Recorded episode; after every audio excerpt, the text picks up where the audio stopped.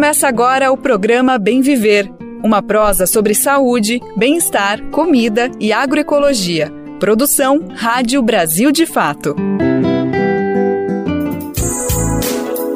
Hoje é quinta-feira, 28 de dezembro de 2023. É hora do nosso Bem Viver a partir de agora entramos na sintonia da agroecologia, meio ambiente, cultura, saúde e muito mais.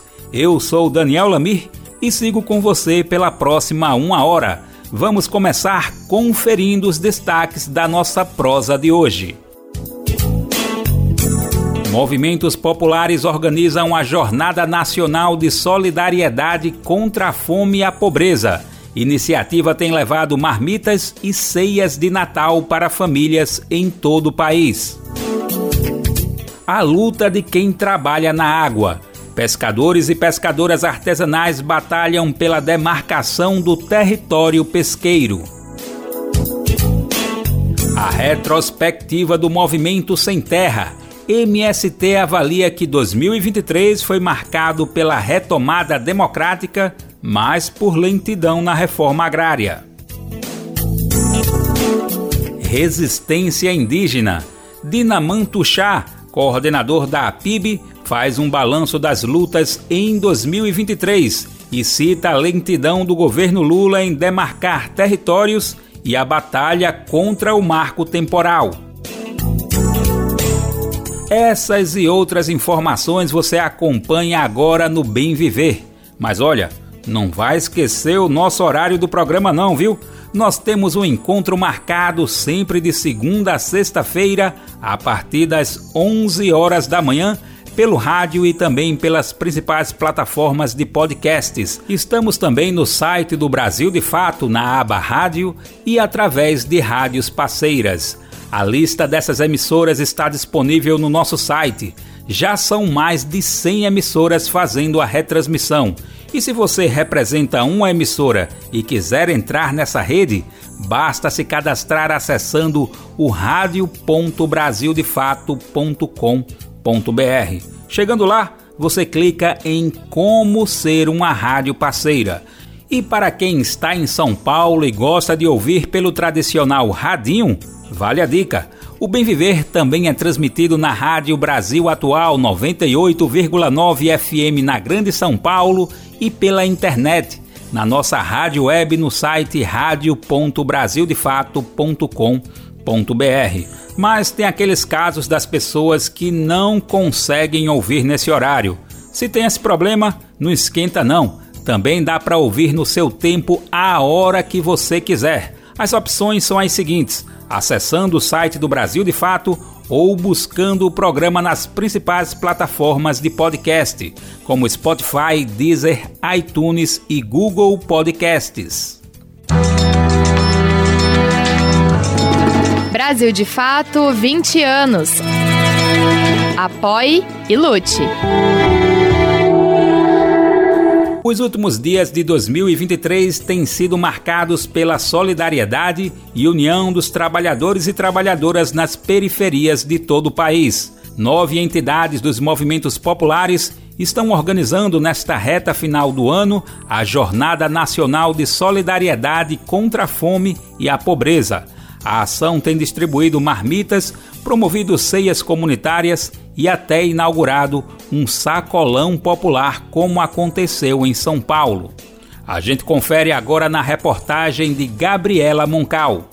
Movimentos populares realizaram cerca de 120 ações de distribuição de marmitas e cestas de alimentos em pelo menos três estados brasileiros nos últimos dias de 2023. As iniciativas fazem parte da Jornada Nacional de Solidariedade contra a Pobreza e a Fome, organizada por nove entidades. Fazem parte da campanha o MST, Movimento dos Trabalhadores Rurais Sem Terra, a CONEM, Coordenação Nacional de Entidades Negras, os Comitês Populares, a Marcha Mundial de Mulheres, o Movimento dos Trabalhadores por Direitos, o Movimento Brasil Popular, o Levante Popular da Juventude, a CUT, Central Única dos Trabalhadores e o PT. No último sábado, dia 23, o MST e a Pastoral do Povo de Rua, por meio do padre Júlio Lancelotti, distribuíram mil marmitas no bairro da Moca, em São Paulo. Na ocasião, foi também pré-inaugurado um sacolão popular. Batizado de Sacolão Irmão Pedro de Bittencourt, o equipamento social vai preparar e distribuir refeições. Além disso, vai comercializar alimentos produzidos pela agricultura familiar e a reforma agrária nos assentamentos. Nas palavras de Jade Percassi, da direção estadual do MST, serão preços justos para a classe trabalhadora de São Paulo.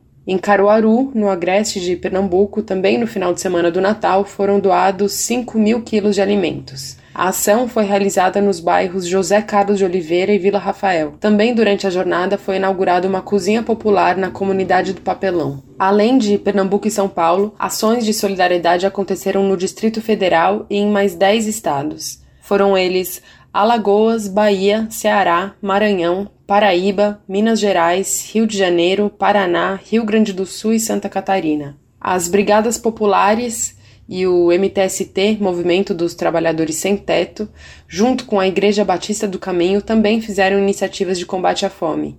Uma delas na última terça, dia 25, com uma ceia natalina na comunidade da Rocinha, no Rio de Janeiro. A distribuição de refeições teve também o apoio do mandato do pastor Henrique Vieira do PSOL. Por meio da campanha Alimentando a Esperança, essas organizações arrecadaram cerca de uma tonelada de alimentos não perecíveis. A coleta foi feita durante shows do rapper Jonga no Circo Voador, na cidade do Rio de Janeiro. Somadas à ceia na Rocinha, 900 marmitas foram distribuídas em locais como o Complexo da Mangueirinha, Lapa, Praça da Cruz Vermelha e Praça Tiradentes. Também no último dia 14 de dezembro, uma série de movimentos anunciou a missão Josué de Castro. A divulgação foi feita durante a Conferência Nacional de Segurança Alimentar e Nutricional em Brasília. A iniciativa pretende desenvolver circuitos curtos de abastecimento e escoamento de alimentos da agricultura familiar. A proposta prevê alimentar no período dos próximos três anos 5 milhões de pessoas. A missão, que leva o nome do médico, geógrafo e ativista pernambucano, autor do clássico Geografia da Fome, vai ser lançado oficialmente em fevereiro de 2024.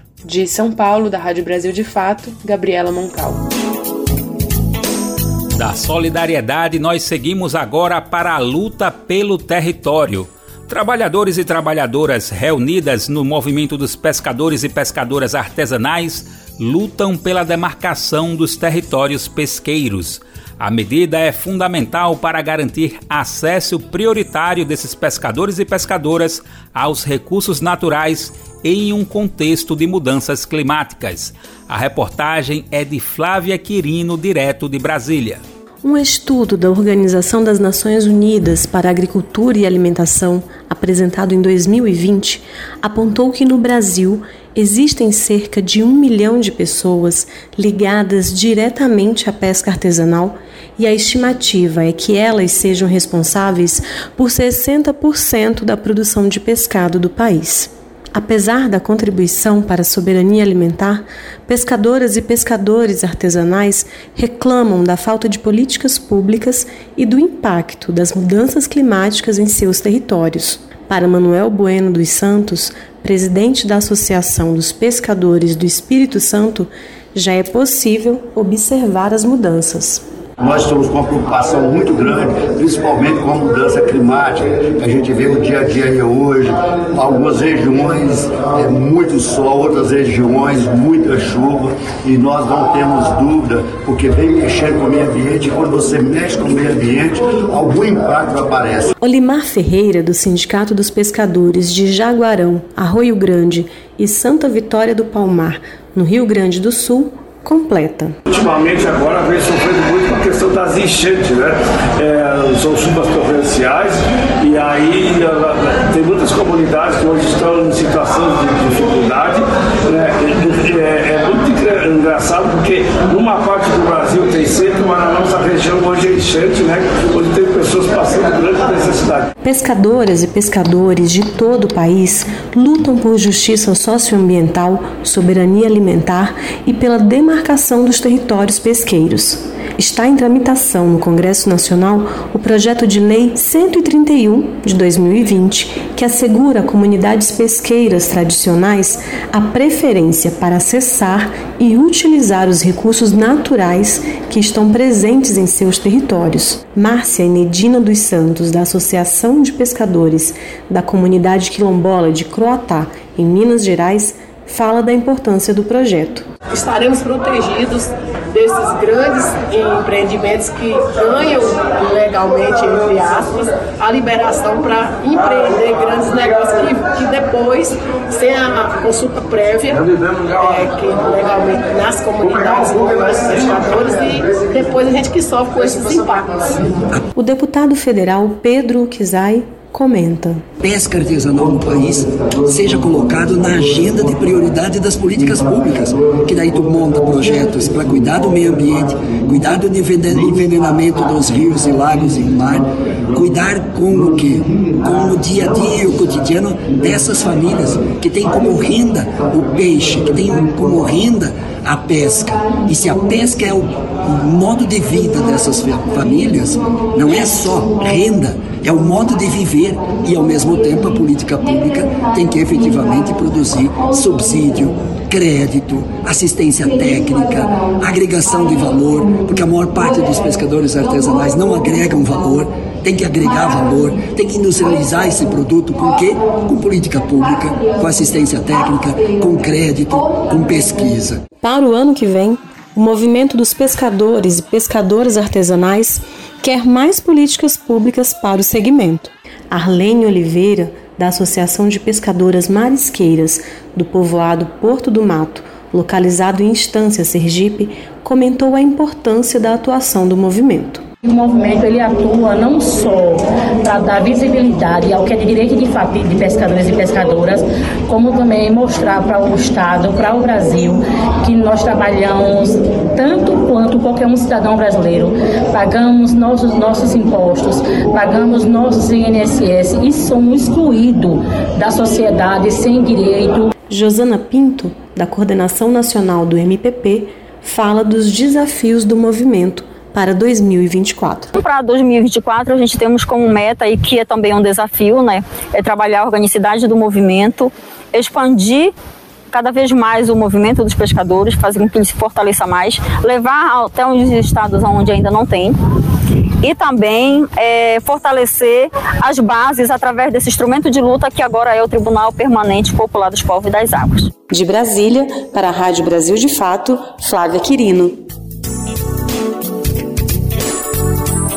Debate sobre o marco temporal avançou no Congresso Nacional em 2023. Sob forte influência do agronegócio, os parlamentares aprovaram um texto que tentava colocar em vigor a tese que havia sido rejeitada pelo Supremo Tribunal Federal.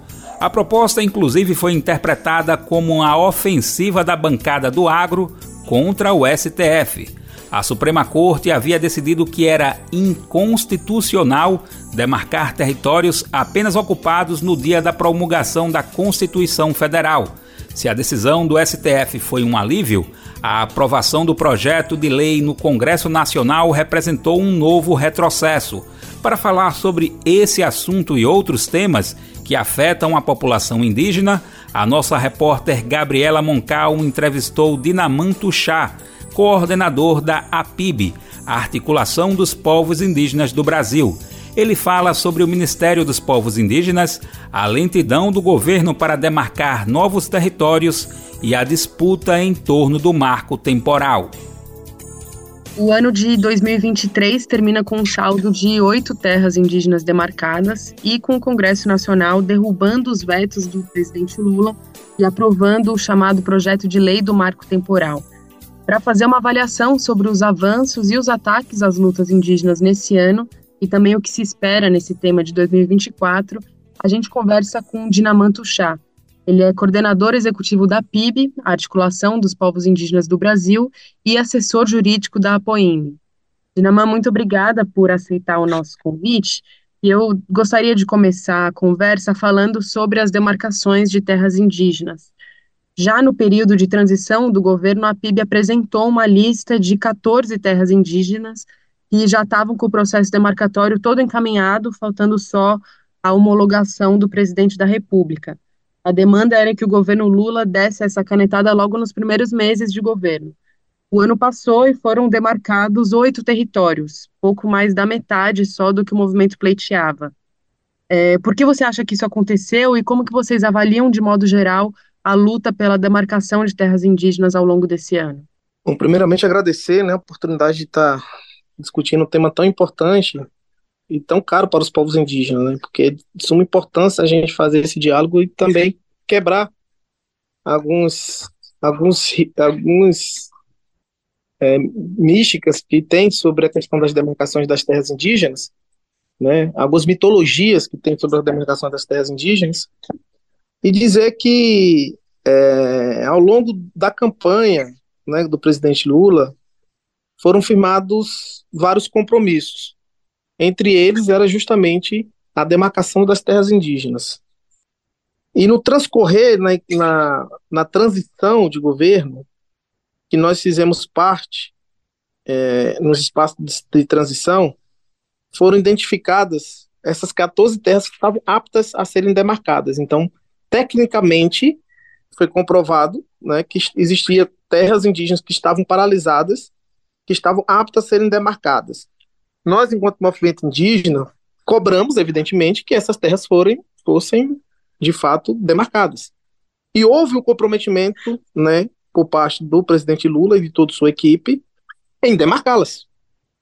Né? Isso foi um comprometimento público, inclusive, dentro do nosso acampamento Terra Livre, que, que ele houve esse comprometimento dele para a demarcação das terras indígenas, bem como o comprometimento de criar né, o Ministério dos Povos Indígenas, e que de fato isso veio acontecer.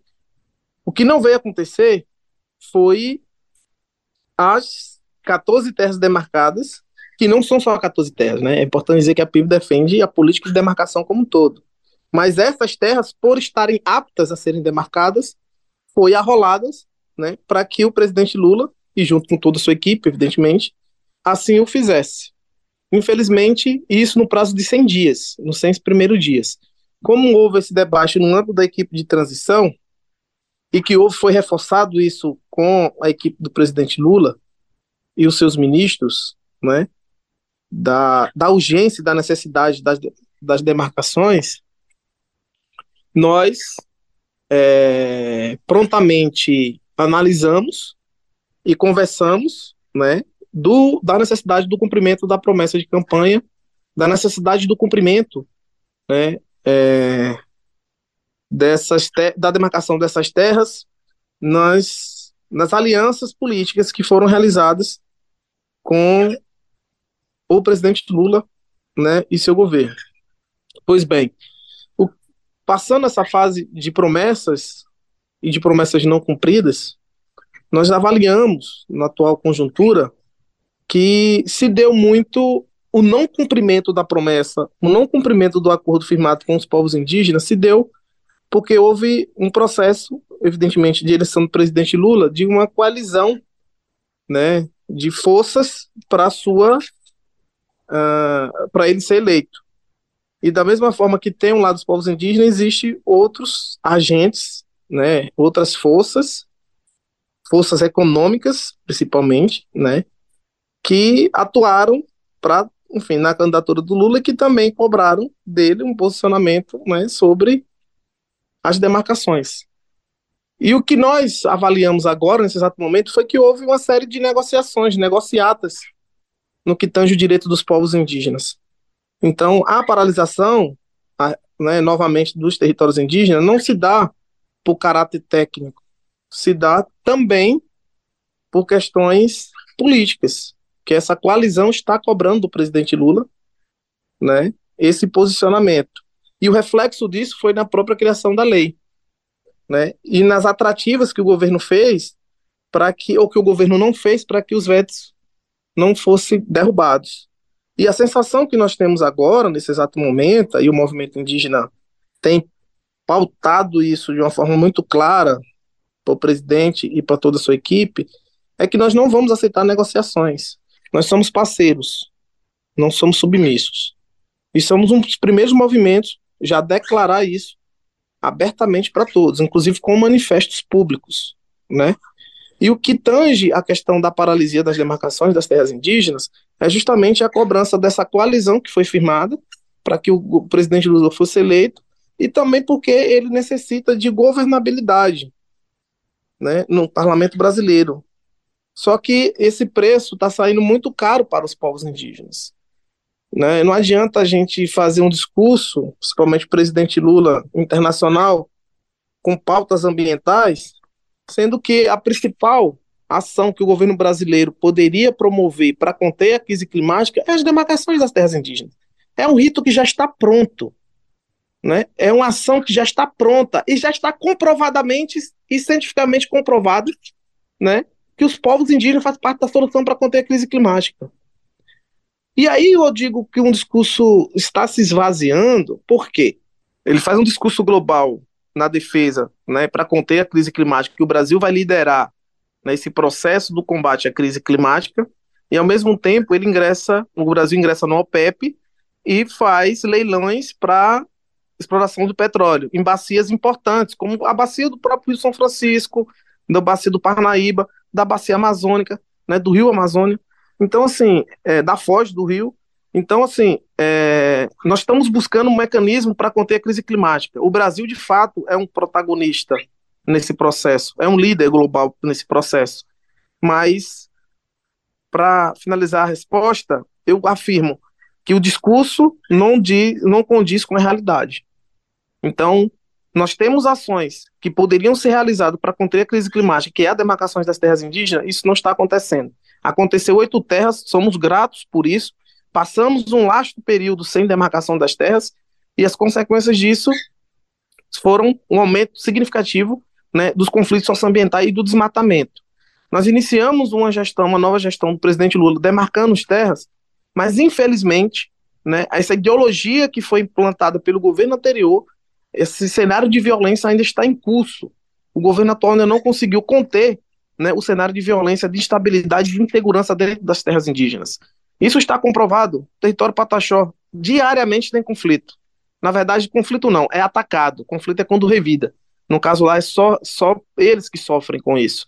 Os Guarani Kaiowá de igual forma, os Yanomami de igual forma, os Munduruku, Caiapó. Então, assim, nós temos um lastro, é, é, é, é, denúncias que recebemos de diversos povos que o, o cenário ainda continua o mesmo, né? Houve sim uma melhora na economia, houve sim uma melhora no contexto geral do Brasil. Mas para os povos indígenas, infelizmente ainda, o avanço que tivemos foi ocuparmos cargos estratégicos e a criação do ministério, mas em termos de políticas públicas, principalmente de demarcação, fiscalização e proteção territorial, ainda falta muito a ser feito e acho que é um desafio do presidente Lula.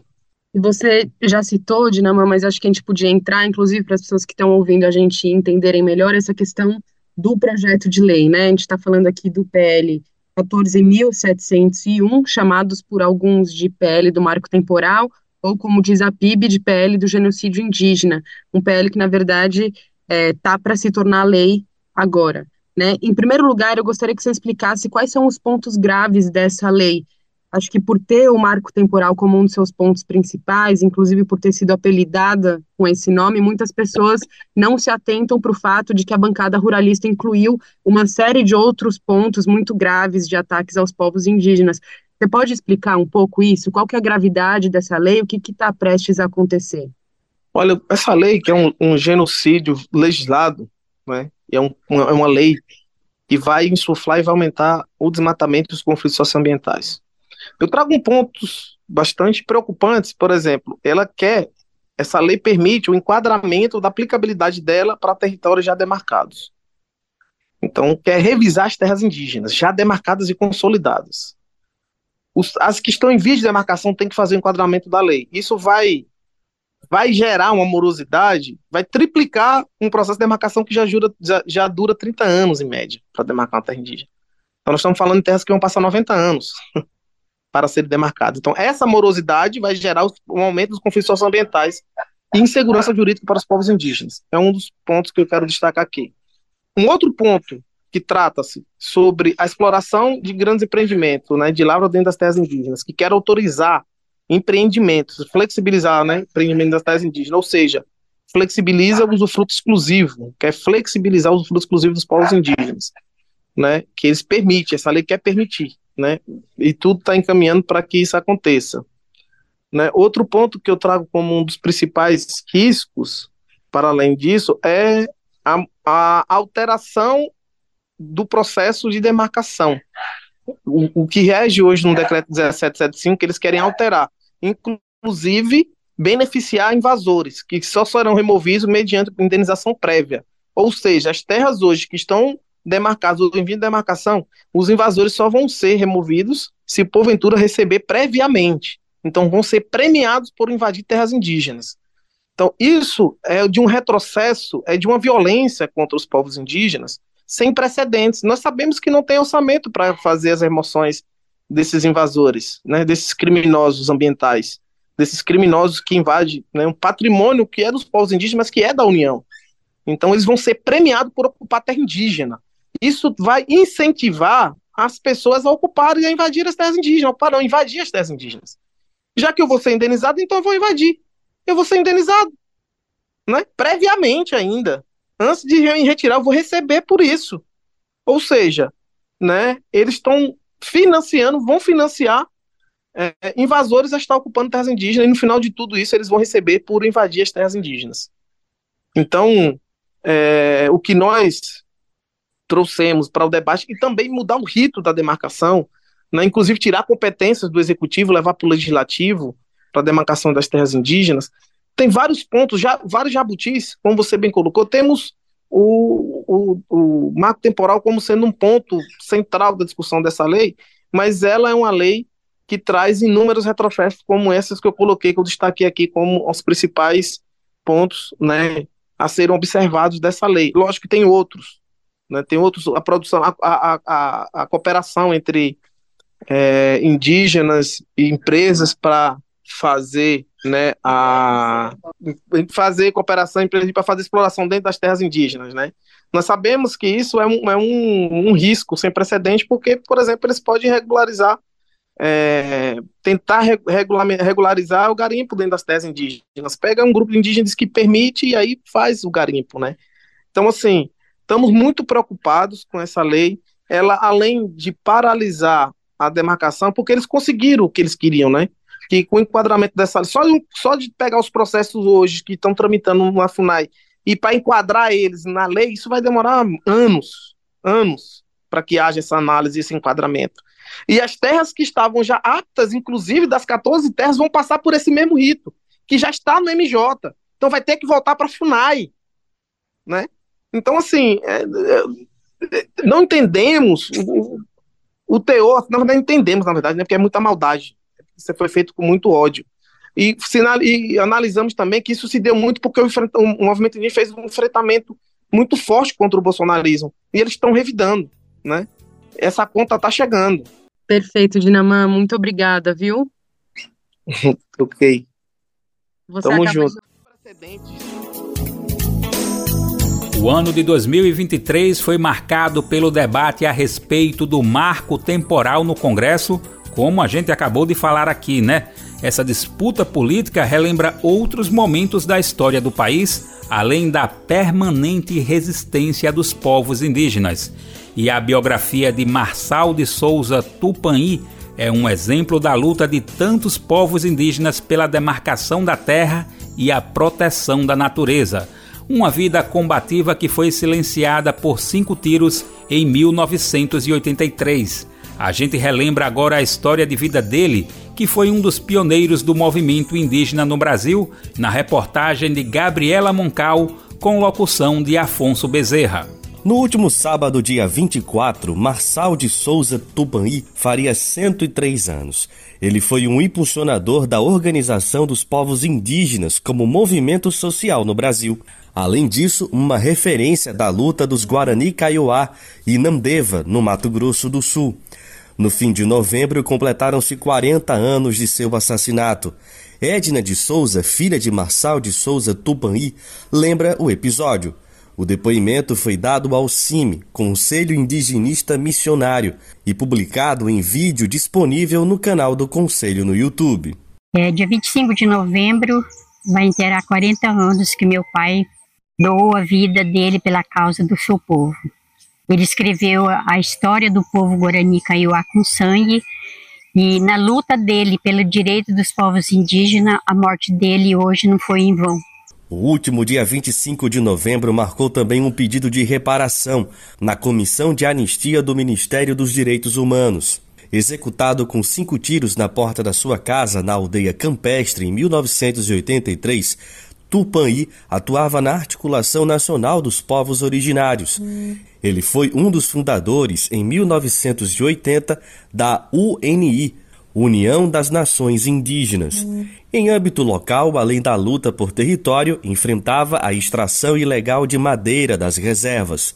Também lutava contra o tráfico de meninas indígenas e a política indigenista do governo militar. Magro e pequeno, com pouco mais de um metro e meio, Marçal Tupani impressionava quando falava.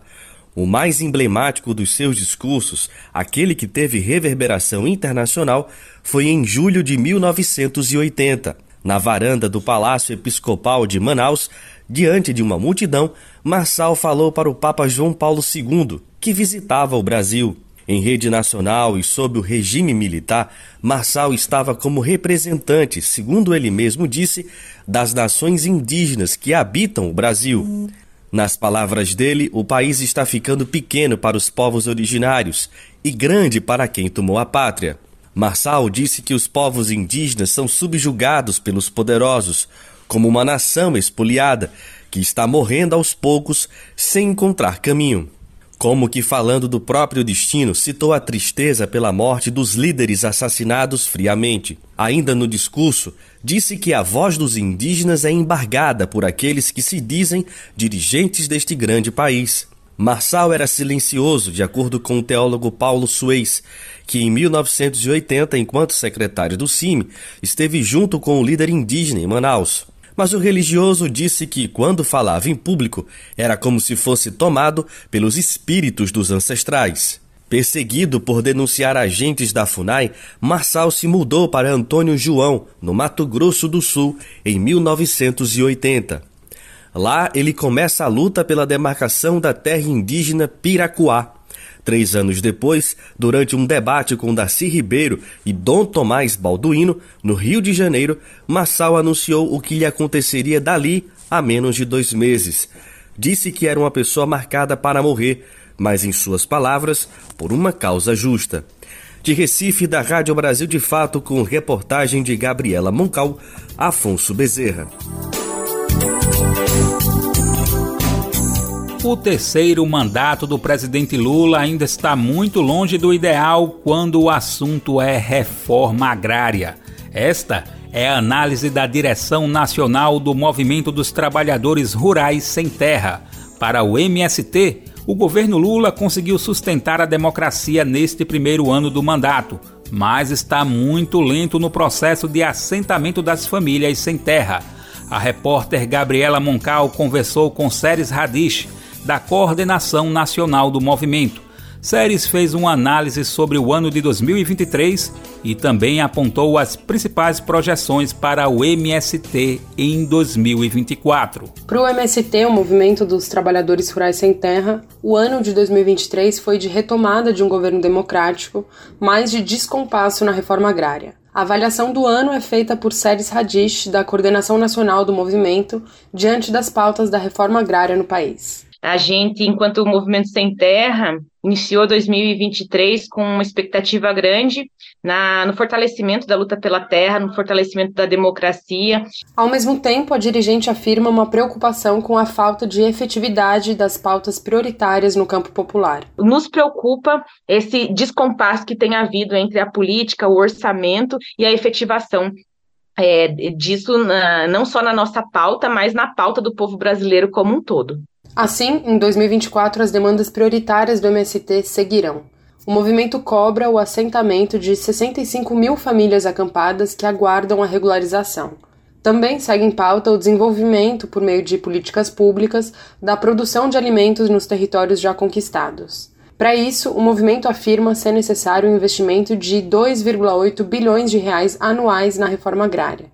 No ano que vem, no entanto, o orçamento previsto pelo governo Lula para a área é de 567 milhões de reais. Ao Brasil de Fato, o INCRA informou que até o fim de 2023, esse primeiro ano de gestão terá assentado 5.711 famílias. O número representa 2,8% das 200 mil famílias que o MST pleiteia que o governo assente até o final do mandato. Segundo o plano plurianual do governo Lula, a previsão é que em 2024 outras 20 mil famílias sejam assentadas. O ano de 2023 para o MST, segundo Radish, foi marcado pela necessidade de consolidar a retomada de um governo democrático no país e combater o avanço da extrema-direita no cenário global. O ano mal tinha começado quando o escândalo do trabalho escravo nas colheitas de uva do Rio Grande do Sul potencializou o debate público sobre a reforma agrária e pautou em março o eixo da Jornada de Mulheres do MST. Em seguida, o Abril Vermelho, mês em que o movimento homenageia os mortos do massacre de Eldorado do Carajás, foi marcado por marchas, distribuições de alimentos e novas ocupações. As que ganharam maior visibilidade foram as das áreas da Suzano Papel e Celulose na Bahia. Com duração de alguns dias, essas ocupações denunciaram os impactos da monocultura de eucalipto no sul baiano, questionando o que se entende por função social da terra. Em maio, depois de cinco anos, o MST retomou a Feira Nacional da Reforma Agrária em São Paulo, uma das maiores interlocuções diretas com a população urbana. Com ações simultâneas em 17 estados no Dia da Alimentação, em 16 de outubro, os Sem Terra apresentaram a demanda por maior orçamento para a reforma agrária. Entre outubro e novembro, o MST enviou cerca de 13 toneladas de alimentos para Gaza. A meta é que o apoio humanitário chegue a 100 mil quilos de comida.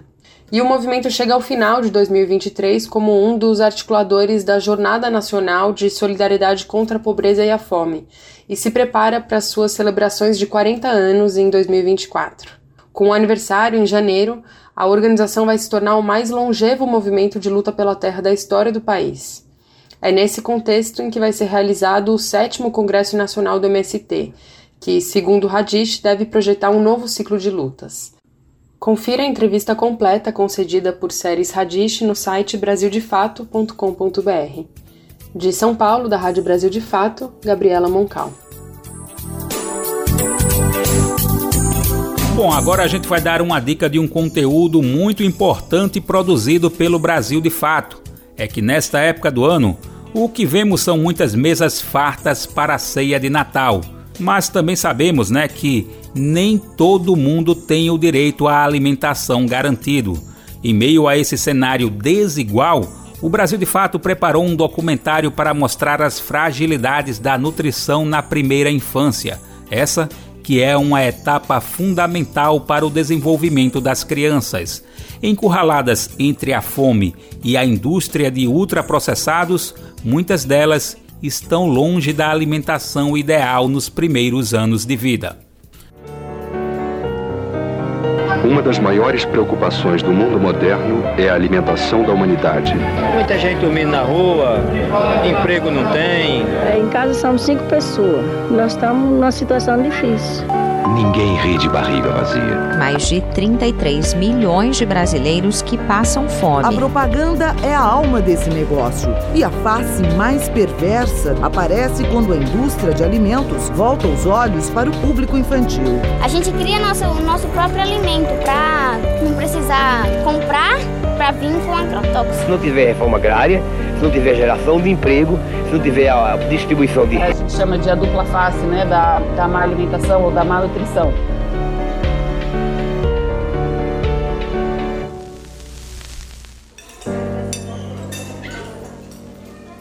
O documentário está disponível no YouTube do Brasil de Fato. Para isso, basta acessar youtube.com barra Brasil de Fato.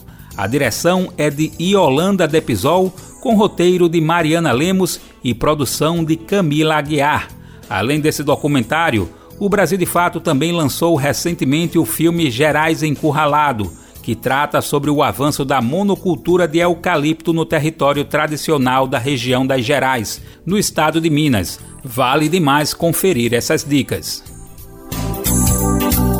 Agora a gente faz uma pequena pausa para relembrar um pouquinho de uma canção que foi sucesso na voz de Chico César e que faz uma denúncia sobre os impactos do agronegócio.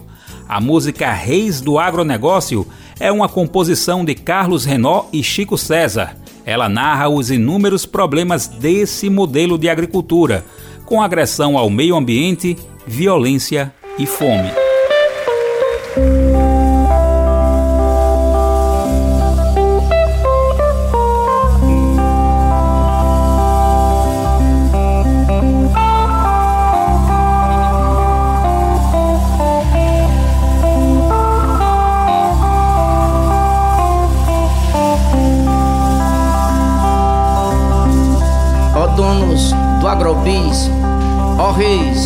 Agronegócio, ó produtores de alimento com veneno, vocês que aumentam todo ano sua posse. E que poluem cada palmo de terreno. E que possuem cada qual um latifúndio. Que distratam e destroem o ambiente. De cada mente de vocês, olhei no fundo e vi o quanto cada um no fundo mente. Vocês desterram povaréus ao léu que erram e não empregam tanta gente como pregam. Vocês não matam nem a fome que há na terra, nem alimentam tanto a gente como alegam. É o pequeno produtor que nos provê e os seus deputados. Mais uma vitória na saúde. O governo de São Paulo regulamentou o uso de remédios à base de cannabis no Sistema Único de Saúde do Estado. Esse decreto define alguns procedimentos. Por exemplo, estabelece critérios sobre como serão distribuídos remédios e quem poderá recebê-los. A reportagem é de Eliane Gonçalves, da Rádio Agência Nacional. O governo de São Paulo regulamentou o uso de remédios à base de cannabis pelo SUS no estado. O decreto que define como os medicamentos podem ser usados na rede pública foi publicado no Diário Oficial quase um ano depois da lei que autorizou o uso pelo SUS, assinada em janeiro pelo governador Tarcísio de Freitas, do Republicanos. Segundo a norma, os medicamentos à base de cannabis só vão ser fornecidos com receita médica, termo de responsabilidade e depois da avaliação da indicação terapêutica pela Secretaria de Saúde do Estado. O medicamento prescrito precisa ter registro na Anvisa, a Agência Nacional de Vigilância Sanitária, e só vai ser disponibilizado depois da solicitação do paciente ou de um familiar. Depois de autorizado, o fornecimento dos produtos vai ser mantido por no máximo seis meses a contar da primeira entrega. Durante o tratamento, a secretaria pode exigir exames e relatórios médicos complementares. O decreto também proíbe o repasse de medicamentos para outras pessoas. Com informações da Agência Brasil, da Rádio Nacional em São Paulo, Eliane Gonçalves. A ABJD é a Associação Brasileira de Juristas pela Democracia. Defende o Estado democrático de direito, a presunção de inocência, o devido processo legal e o acesso à justiça. A ABJD é a única organização do Brasil que reúne todas as categorias de juristas do estudante à juíza, da servidora do sistema de justiça ao defensor público. Juristas democráticos são essenciais para evitar retrocessos e avançar nos direitos e garantias. Faça parte da ABJD. Entre no site e associe-se a abjd.org.br. Rio de Janeiro registrou um crescimento no número de vacinações depois de seis anos de queda. Inovações tecnológicas ajudaram a reverter o quadro. A cidade está usando o GeoVacina Rio, um sistema de georreferenciamento que ajuda a encontrar as crianças que ainda não foram vacinadas. A reportagem é de Priscila Terezo, da Rádio Agência Nacional. Iniciativas inovadoras possibilitaram que a segunda maior cidade do país, o Rio de Janeiro, termine 2023 com a maior cobertura vacinal dos últimos seis anos. Em média, o crescimento foi de 10 pontos percentuais na comparação com 2022, interrompendo a tendência de queda. Uma das mais importantes delas foi o GeoVacina Rio uma ferramenta virtual de georreferenciamento das crianças cadastradas nas clínicas da família e nos centros municipais de saúde. Com isso, as equipes podem ver quem não está com as vacinas em dia e entrar em contato com os responsáveis. Em alguns casos, a vacinação é feita na própria residência. Graças ao programa, apenas 14 das 238 unidades de saúde estão com classificação vermelha o que indica um percentual de imunização abaixo de 80%. Em algumas áreas da cidade, o incremento de cobertura vacinal foi de mais de 20%. No caso da vacina pentavalente, que protege contra difteria, tétano, coqueluche, hepatite B e influenza B, a proporção de crianças com o ciclo completo passou de 76% para 90% em cinco meses. O secretário municipal de saúde, Daniel Sorães, fala da expectativa para 2024. Carioca sempre foi pró-vacina e a gente tem a felicidade aí de poder se manter livre de algumas doenças imunopreveníveis que assolam aí, se assolaram a nossa cidade. A expectativa é que em 2024 a gente consiga aumentar ainda mais as coberturas vacinais na cidade do Rio, subindo ainda mais a média do estado para que a gente possa ser uma das capitais com maior cobertura. Ainda nos preocupa muito a cobertura de vacina para HPV e a gente aproveita e convidar todos os pais de crianças de 9 a 14 anos a levarem seus filhos em uma unidade de saúde para fazer vacina para HPV. Outra iniciativa importante foi o programa Vacina na Escola que aplicou 31 mil doses em mais de 1.300 instituições de ensino públicas e privadas em quatro meses. No começo deste ano, também foi inaugurado, em parceria com o governo federal, o Super Centro Carioca de Vacinação, que funciona todos os dias, inclusive fim de semana, até às 10 da noite. Lá, metade das vacinas foram aplicadas fora do horário comercial, o que comprova que muitas pessoas deixam de se vacinar porque não conseguem ir até os postos de saúde durante o dia. Por isso, também foi inaugurado um espaço de vacinação em um shopping, que já aplicou quase 6 mil doses desde outubro e tem o mesmo horário de funcionamento do centro comercial. Da Rádio Nacional, no Rio de Janeiro, Priscila Terezo. E tem mais conquista social para destacar. Em cinco anos, os cartórios brasileiros registraram cerca de 13 mil pedidos de alteração de nomes por pessoas transexuais e transgêneras. Só em 2023 foram pouco mais de 3 mil pedidos. Desde 2018 que o Supremo Tribunal Federal autoriza a alteração do nome.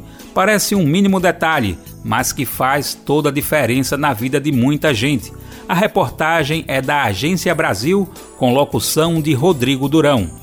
O Brasil fecha o ano de 2023 com a marca de 13 mil alterações de registro civil de transexuais e transgêneros nos últimos cinco anos. O dado foi divulgado pela Arpem Brasil, Associação Nacional dos Registradores de Pessoas Naturais, e se refere até o dia 10 de dezembro. Conforme a divulgação, os pedidos de alteração de nome começaram em 2018, quando o STF, o Supremo Tribunal Federal, autorizou a medida. Ainda em 2018, o Supremo autorizou transexuais e transgêneros a alterar alterarem o nome no registro civil sem a necessidade de cirurgia de mudança de sexo. Antes da decisão, transexuais somente poderiam adotar o nome social em identificações não oficiais. Alguns exemplos desse caso são crachás, matrículas escolares e inscrição do Enem, o Exame Nacional do Ensino Médio. Atualmente, para realizar a alteração, os interessados devem ir ao cartório de registro civil de sua região para dar entrada no procedimento. São necessários alguns documentos, como certidão de nascimento ou casamento, documentos pessoais de identificação e certidões solicitadas pelo cartório. Da Rádio Brasil de Fato, com informações da redação da Agência Brasil, Rodrigo Durão. Salário mínimo vai aumentar a partir de janeiro. O presidente Luiz Inácio Lula da Silva deixou assinado o decreto que reajusta o salário para R$ 1.412. A reportagem é de Gabriel Brum, da Rádio Agência Nacional. O salário mínimo vai subir para R$ 1.412 a partir do dia 1 de janeiro. Com isso, o valor terá um aumento de 92 reais em relação ao atual, que é R$ 1.320. O reajuste segue a nova regra de valorização aprovada pelo Congresso Nacional e sancionada em agosto. A fórmula leva em consideração dois fatores: o PIB de 2022, que cresceu 3%, e o INPC, o Índice Nacional de Preços ao Consumidor, acumulado por 12 meses até novembro, que fechou em 3,85%.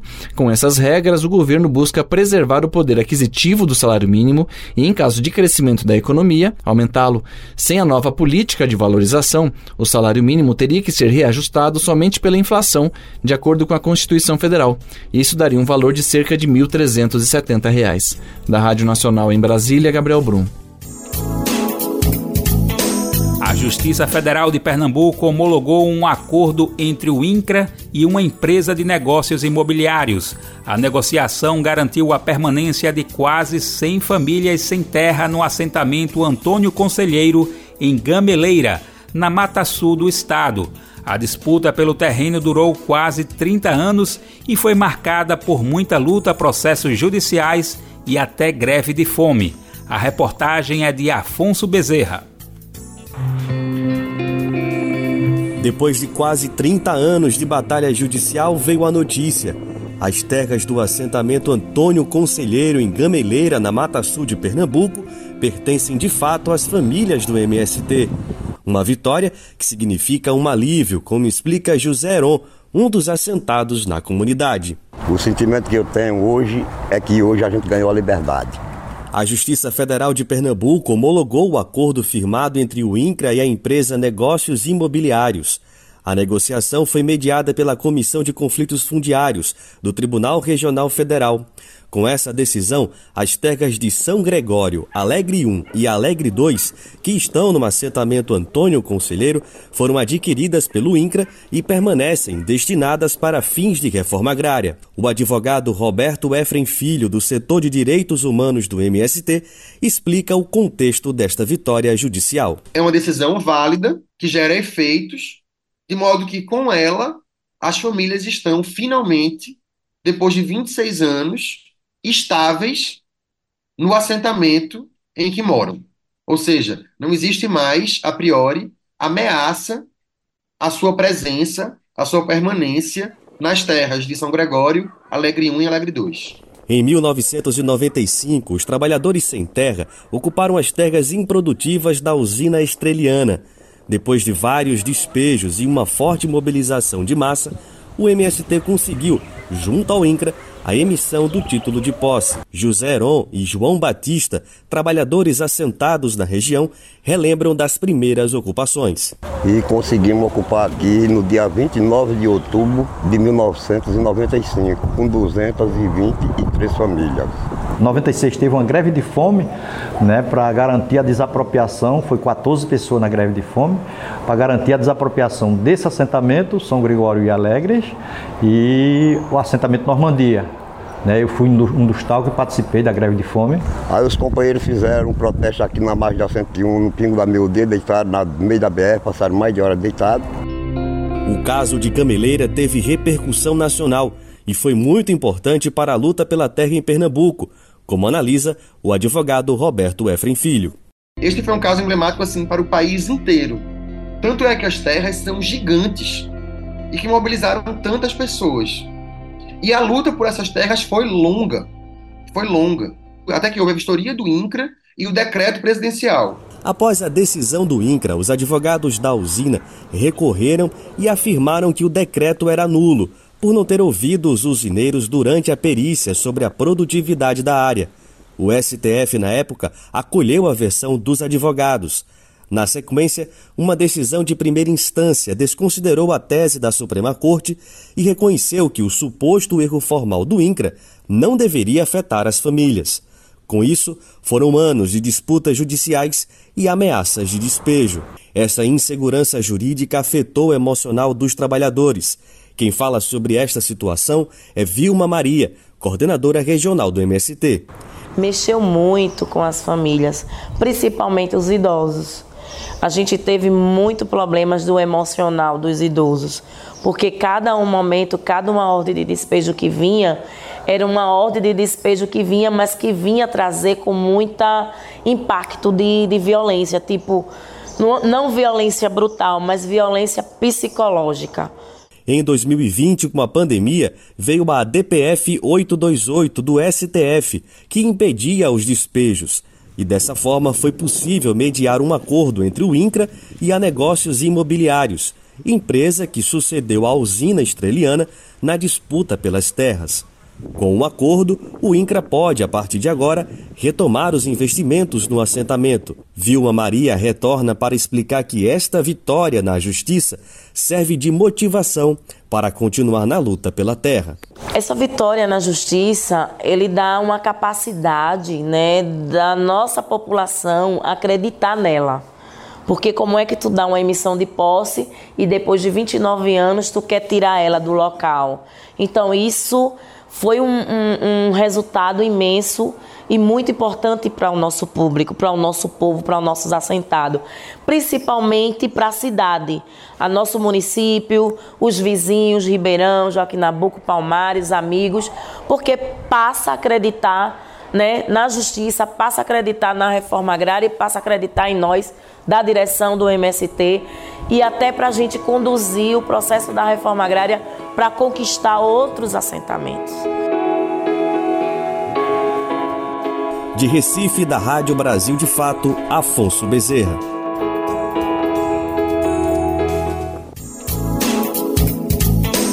O drama dos atingidos pelo crime da Braskem em Maceió ganhou um novo capítulo nesta reta final do ano. Uma decisão da Justiça Federal de Alagoas, publicada no último dia 23, rejeitou um pedido do Ministério Público Federal e da Defensoria Pública da União para bloquear um milhão de reais na conta da mineradora. O objetivo do bloqueio era garantir a inclusão de novos imóveis em um programa de compensação financeira. A reportagem é de Gabriel Brum, da Rádio Agência Nacional. A Justiça Federal em Alagoas negou o pedido do Ministério Público Federal e da Defensoria Pública da União para bloquear um bilhão de reais da mineradora Braskem. O juiz André Tobias Granja entendeu que é preciso cautela para analisar o bloqueio do dinheiro. Segundo o MPF, a Defensoria e também o Ministério Público local, a quantia seria para garantir a inclusão dos imóveis do bairro Bom Parto no programa de compensação financeira por causa do afundamento do solo em Maceió. Essas residências não estavam no mapa das áreas de risco feito em 2020 pela Defesa Civil. Com o acelerado afundamento do solo no final de novembro, a Prefeitura atualizou o mapa e incluiu o bairro Bom Parto. Desde o dia 7 de dezembro, a Prefeitura de Maceió montou uma base de acolhimento e proteção aos moradores do Bom Parto para ações de saúde, assistência social e auxílio na realocação dos comerciantes afetados. Em duas semanas, foram mais de 4.600 atendimentos. Sobre a área onde a mina 18 colapsou, a Defesa Civil disse que houve uma consideração considerável redução de movimento e que o afundamento do solo em 11 dias foi de 33 centímetros. De acordo com o mapa do Serviço Geológico do Brasil, das 35 minas escavadas pela Braskem sob o bairro do Mutange, hoje são apenas 30 cavidades. Algumas delas acabaram se fundindo umas às outras. A Braskem informou que o plano para o fechamento das minas foi aprovado pela Agência Nacional de Mineração e que o movimento atípico do solo se concentrou na área da mina 18. Da Rádio Nacional em São Luís, Gabriel Correa. E por hoje a gente fica por aqui. O programa Bem Viver volta amanhã a partir das 11 horas da manhã para lhe atualizar das principais notícias da agroecologia, meio ambiente, cultura e saúde. E você pode nos ouvir na Rádio Brasil Atual 98,9 FM na Grande São Paulo ou no site radio.brasildefato.com.br. O programa vai ao ar em diversas rádios pelo país. Quer conferir a lista completa de emissoras que retransmitem o Bem Viver? Você encontra no nosso site na matéria de divulgação diária do programa. E aqui aproveitamos para agradecer esses veículos por estarem com a gente. O Bem Viver também fica disponível como podcast no Spotify, Deezer, iTunes e Google Podcasts. A apresentação do programa de hoje foi comigo, Daniel Lamir, o roteiro com Afonso Bezerra. Edição e produção de Daniel Lamir e Douglas Matos. Trabalhos técnicos de Lua Gatinone, Adilson Oliveira e André Paroche. Coordenação de Rádio e TV Monize Ravena. Direção de programas de áudio Camila Salmásio. Direção executiva Nina Fidelis. Apoio Equipe de Jornalismo do Brasil de Fato. Você ouviu o programa Bem Viver uma prosa sobre saúde, bem-estar, comida e agroecologia. Produção Rádio Brasil de Fato.